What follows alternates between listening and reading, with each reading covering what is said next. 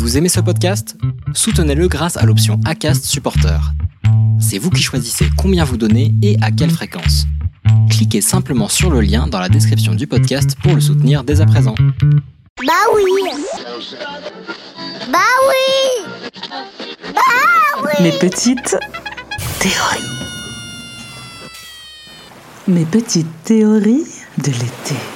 Bonjour, c'est Anne B, 37 ans, et je m'applique volontiers à penser aux choses auxquelles je pense que les autres ne penseront pas. Ce n'est pas moi qui le dis, c'est Boris Vian. Si vous avez été victime de cette fameuse phrase, c'est pas la petite qui va manger la grosse, cet épisode est pour vous. Je ne sais pas pour vous, mais bien que l'arrivée de l'été me mette toujours en joie, je dois reconnaître que la réalité de cette saison ressemble parfois à un vrai film d'horreur. Bah oui, parce que nous, nous ne sommes pas les seuls à vouloir en profiter un maximum. Les insectes aussi.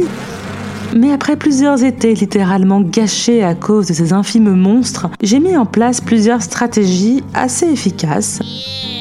Stratégie numéro 1, tenter d'anticiper les assauts pour avoir une réaction optimale quand la bête se présente. Ce fut un échec cuisant la plupart du temps, bien évidemment. Stratégie numéro 2. À l'aide d'un Photoshop mental, découper la tête d'un animal de compagnie de préférence le vôtre, un petit carlin avec une gueule d'amour, ça fait l'affaire, et le coller sur la tête de tous les insectes qui se présentent à vous. Et ça, j'avoue que ça n'a pas mal marché. Sauf que le jour où j'ai commencé à demander à une libellule de me faire la fête, j'ai senti que ça commençait à devenir euh, gênant. Stratégie numéro 3, l'acceptation. La voilà la vraie solution. Accepter que nous cohabitons avec des êtres très différents, ayant un aspect parfois répugnant, mais faire preuve d'empathie pour leur petite vie et les accepter dans leurs différences, aussi peu accueillantes soient-elles. Bon, ça c'était avant que je parte en Italie cet été, bah oui. C'est vrai que les cartes postales ou les photos Instagram montrent rarement l'infiniment petit, mais le si grandement gênant. Les insectes. Bah oui, sur les photos de Provence avec des champs de lavande, on entend rarement le bruit des cigales déchaînées comme une classe de colos de citadins lâchés dans une piscine municipale. Pour en revenir à l'Italie, euh, dans la maison dans laquelle j'étais, il se trouve que ma chambre était en rez-de-chaussée, que bah, le plus important, ma porte avait un jour, c'est-à-dire un espace avec le sol de moins 1 cm.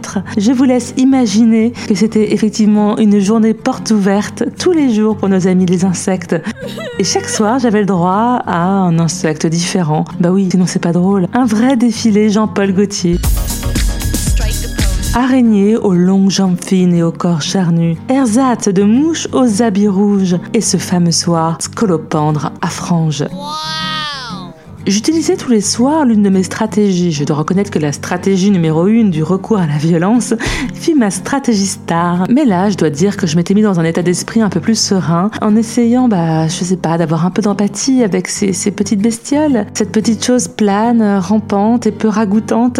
J'ai commencé par chercher quand même dans Google le degré de dangerosité de l'animal. En effet, le scolopendre peut piquer et donner de fortes réactions aux allergiques.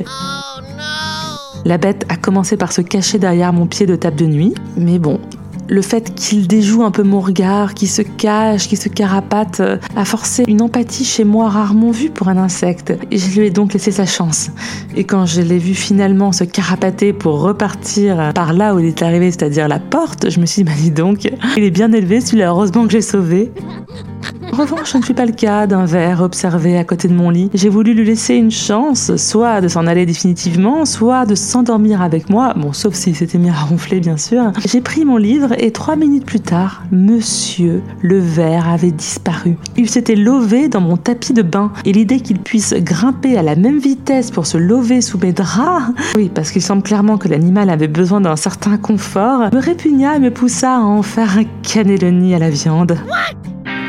Bref, ma théorie, c'est qu'on ne dit pas insecte, mais une secte. Et oui, et il faut cesser de les diaboliser pour réaliser sereinement cette cohabitation parfois inévitable. Ne loupez pas ma prochaine théorie, elle vous dévoilera en avant-première le tube de l'été 2020. Abonnez-vous dès maintenant sur votre plateforme d'écoute, Apple Podcast, Spotify, Deezer, et mettez un commentaire. À bientôt.